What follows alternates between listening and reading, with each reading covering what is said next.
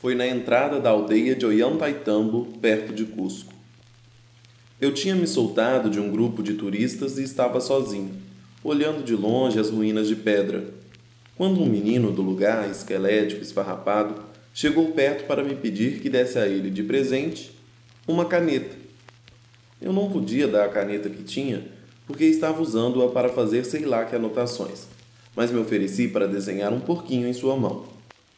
Subitamente correu a notícia, e de repente me vi cercado por um enxame de meninos que exigiam aos berros que eu desenhasse em suas mãozinhas rachadas de sujeira e frio, pele de couro queimado.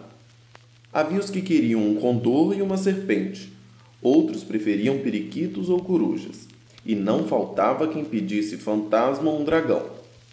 E então, no meio daquele alvoroço, um desamparadozinho que não chegava a mais de um metro do chão mostrou-me um relógio desenhado com tinta negra em seu pulso. Quem mandou o relógio foi um tio meu que mora em Lima, disse.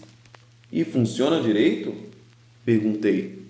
Ah, atrasa um pouco, reconheceu.